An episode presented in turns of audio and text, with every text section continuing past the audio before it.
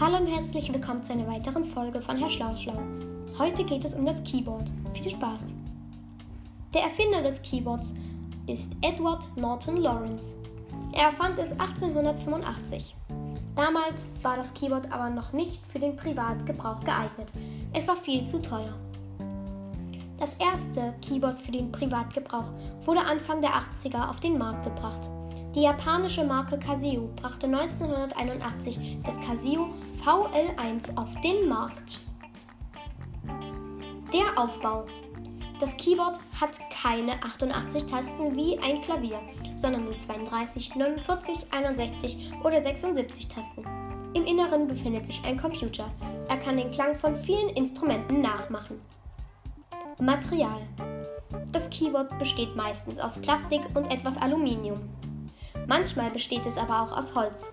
Das ist dann aber auch viel, viel teurer. Kommen wir jetzt zu den Vor- und Nachteilen. Vorteile. Ein Keyboard hat viele, viele Klänge. Es ist günstiger als ein Klavier und man kann die Lautstärke regeln. Man kann zudem auch Kopfhörer anschließen und es ist viel, viel kleiner als ein Klavier. Kommen wir nun zu den Nachteilen. Ein Keyboard hat viel weniger Tasten als ein Klavier. Und, es, und die Tasten, wenn man die Taste runterdrückt, fühlt es sich nicht so an wie ein Klavier.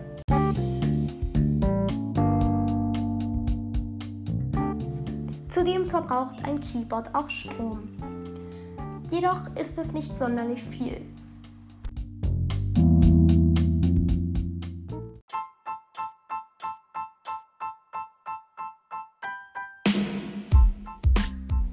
Ich hoffe, es hat euch gefallen und wünsche euch noch viel Spaß auf den Podcast-Kanälen Herr Schlauschlau und Haustier World.